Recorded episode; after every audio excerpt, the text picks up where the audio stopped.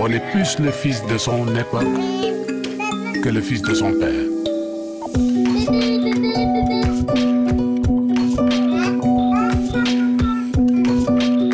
Parents, enfants, d'ici et d'ailleurs.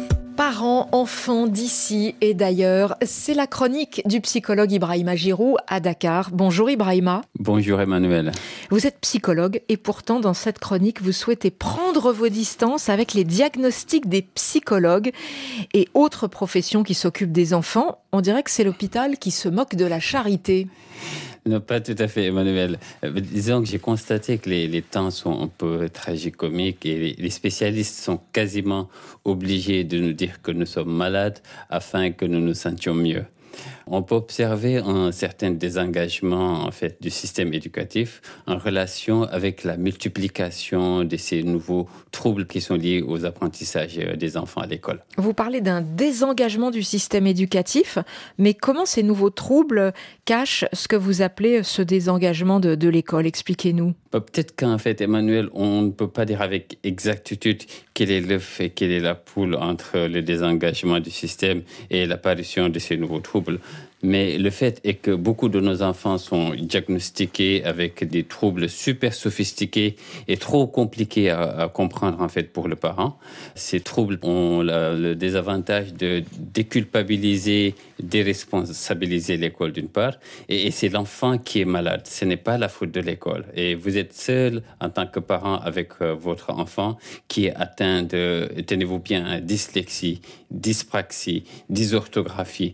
Autant de troubles, troubles de l'attention, troubles des apprentissages, que sais-je encore, Emmanuel, voyez, autant de dysfonctionnements sur lesquels vous n'avez aucune connaissance et vous n'avez donc aucun pouvoir a priori en tant que parent. Mmh. Le monde s'effondre autour de vous. Oui, ça c'est sûr pour les parents, c'est pas simple, mais ce sont des troubles qui sont bien réels pour certains enfants. Hein. On est plutôt dans des pays, notamment en Afrique, qui souffrent plutôt d'un manque de spécialistes, d'un manque de diagnostic sur des troubles de l'apprentissage dans des pays comme le vôtre.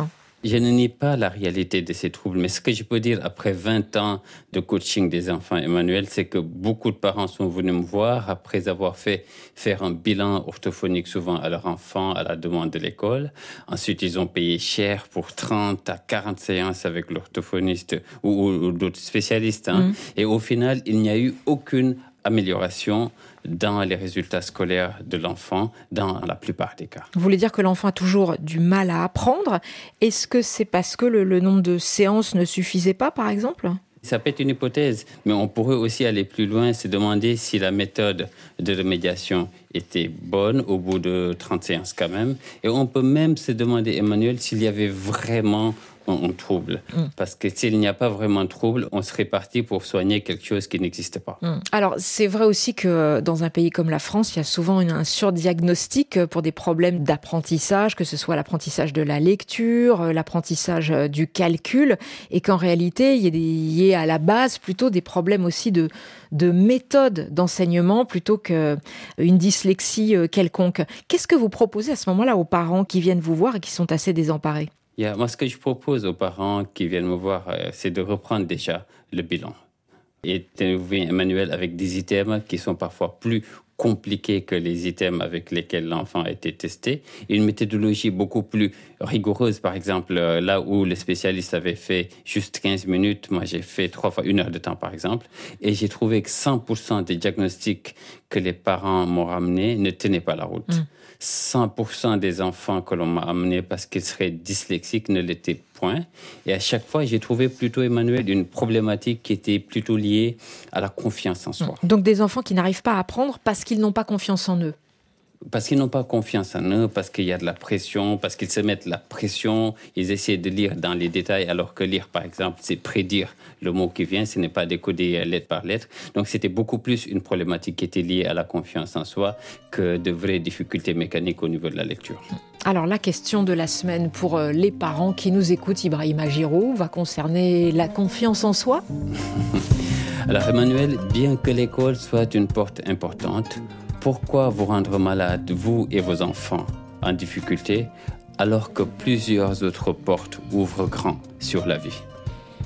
Merci Ibrahima Giroud. Toutes ces chroniques sont à retrouver en podcast. Le titre de cette série Parents, enfants d'ici et d'ailleurs à retrouver sur toutes les plateformes de téléchargement. Merci à la prise de son et au studio de RFI à Dakar, Mandincan Full Full Day. Merci à vous. Merci Emmanuel, au revoir.